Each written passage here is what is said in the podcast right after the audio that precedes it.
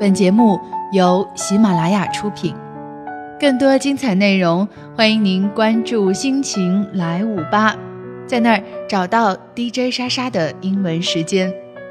非常期待和你一起透过英文听懂生活。Well, we love is home, home that our feet may leave, but not our hearts. A man's home is his castle not to mean a greeting, not to shy a hug. Get close to our families. Cherish this extraordinary and noble affection. And that is the most timeless, really the most appropriate.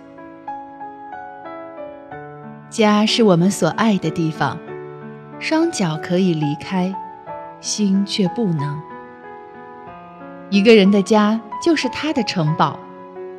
不要吝啬一个祝福，不要害羞一个拥抱。亲近我们的家人，珍视这平凡而又高贵的亲情，那是此生此世最真、最切的永恒。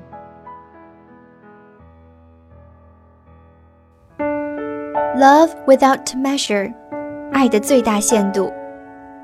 Frida Bright says. Only in opera do people die of love. It's true. You really can't love somebody to death. I've known people to die from no love, but I've never known anyone to be loved to death. We just can't love one another enough. A heartwarming story tells a woman who finally decided to ask her boss for a raise in salary. All day, she felt nervous and apprehensive. Late in the afternoon, she summoned the courage to approach her employer. To her delight, the boss agreed to a raise. The women arrived home that evening to a beautiful table set with their best dishes. Candles were softly glowing.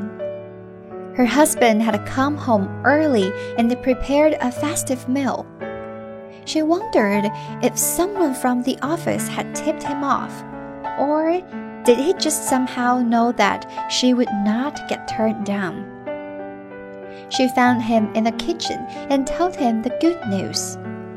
They embraced and kissed, then sat down to the wonderful meal.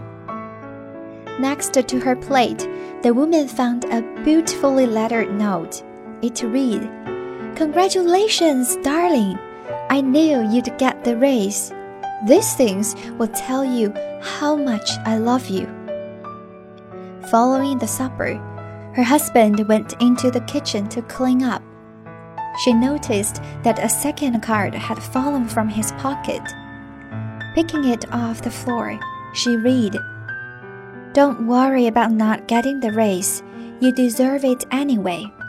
These things will tell you how much I love you. Someone has said that the measure of love is when you love without measure. What this man feels for his spouse is total acceptance and love, whether she succeeds or fails. His love celebrates her victories and soothes her wounds. He stands with her no matter what life throws in their direction. Upon receiving the Nobel Peace Prize, Mother Teresa said, what can you do to promote world peace? Go home and love your family. And love your friends. Love them without measure.